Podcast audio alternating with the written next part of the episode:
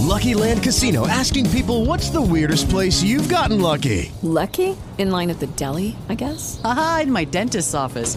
More than once, actually. Do I have to say? Yes, you do. In the car before my kids' PTA meeting. Really? Yes. Excuse me, what's the weirdest place you've gotten lucky? I never win and tell. Well, there you have it. You can get lucky anywhere playing at LuckyLandSlots.com. Play for free right now. Are you feeling lucky? No purchase necessary. Void where prohibited by law. 18 plus. Terms and conditions apply. See website for details. Bienvenidos al episodio 96 de Just Green Live.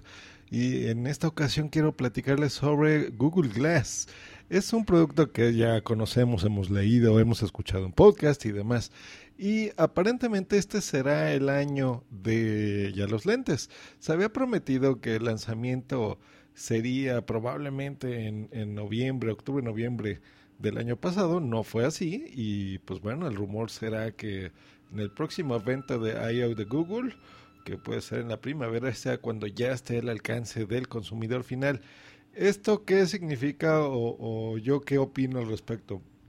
Yo creo que el proyecto puede ser un fracaso si no está bien hecho o por lo menos en el lanzamiento inicial eh, por varios factores. Por ejemplo, el, um, el precio.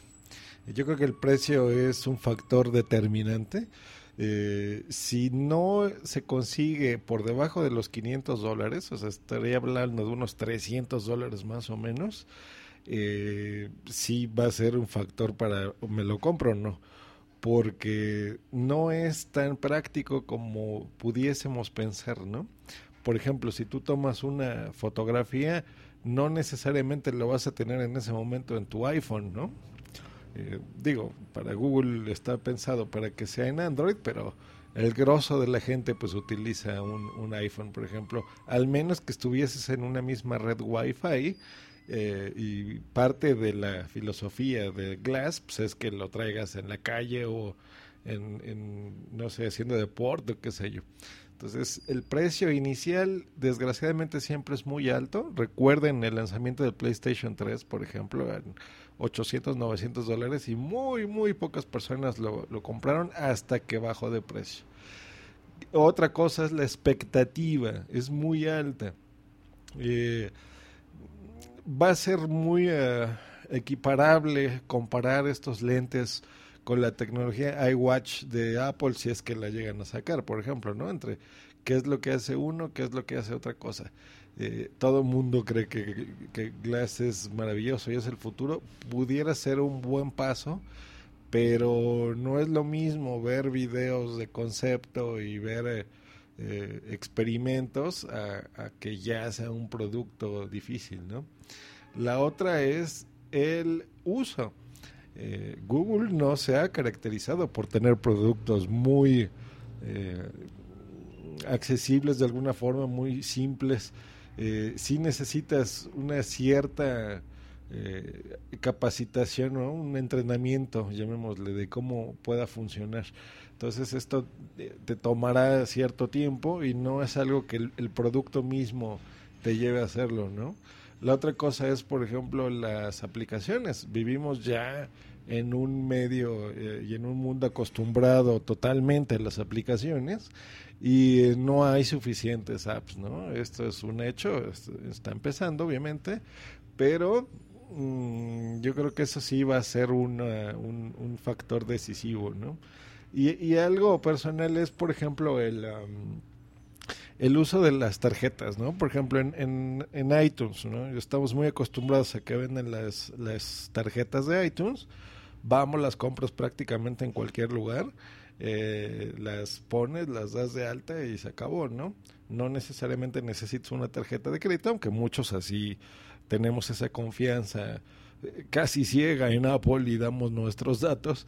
Eh, no es lo mismo en Google. Google es una plataforma más pirateable hasta cierto punto y su dinero eh, por políticas no lo generan tanto de venta de, productos propios, sino me refiero a, a, publicidad, por ejemplo, ¿no?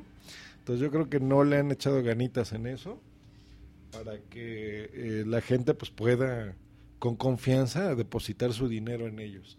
Entonces, este, eso ha hecho que las tiendas de aplicaciones y los desarrolladores eh, pues generen más aplicaciones para iOS, ¿no? Sobre todo de calidad, las que son eh, que saben que van a tener ingresos por ventas en dinero eh, y a Google más a ventas gratuitas o por publicidad, por ejemplo, ¿no?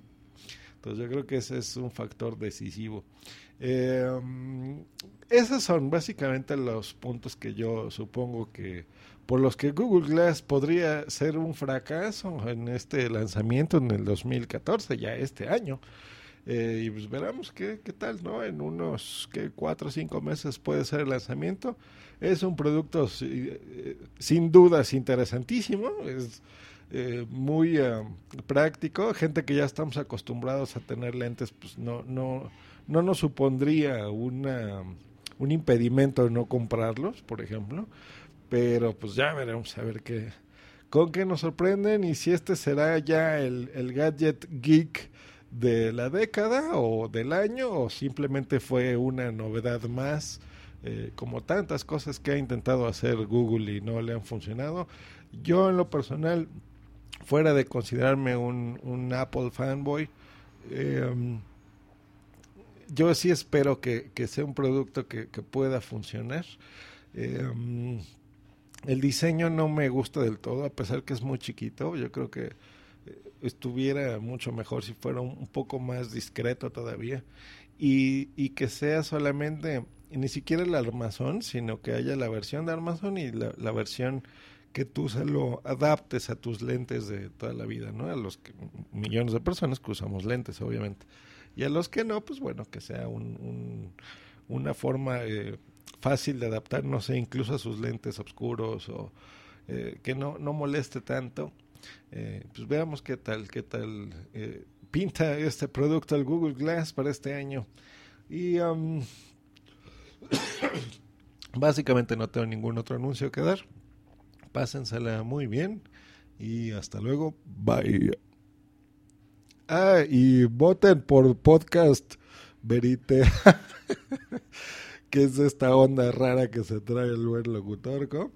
Eh, yo hice un comentario eh, simplemente intentando clasificar cómo era su podcast y pues bueno, para mí es un podcast verité, como el cinema verité de toda la vida, francés, en donde pues es un podcast de realidad.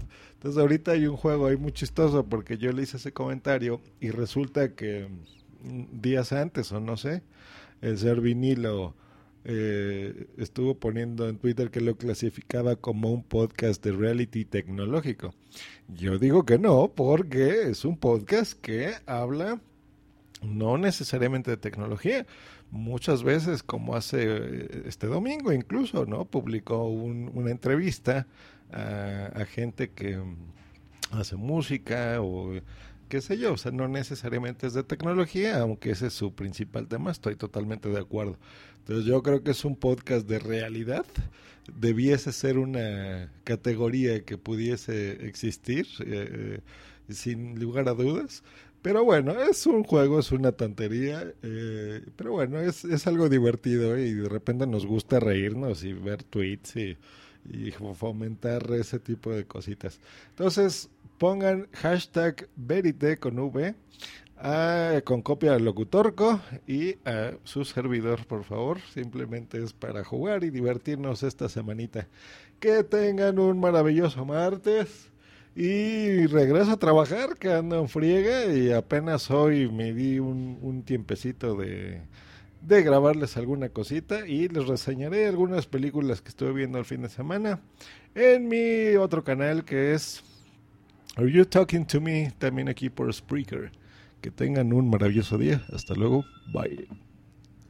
Lucky Land Casino asking people what's the weirdest place you've gotten lucky? Lucky? In line at the deli, I guess? Aha, in my dentist's office. More than once, actually. Do I have to say? Yes, you do. In the car before my kids' PTA meeting. Really? Yes. Excuse me, what's the weirdest place you've gotten lucky? I never win and tell. Well, there you have it. You can get lucky anywhere playing at LuckyLandSlots.com. Play for free right now. Are you feeling lucky? No purchase necessary. Void where prohibited by law. 18 plus. Terms and conditions apply. See website for details.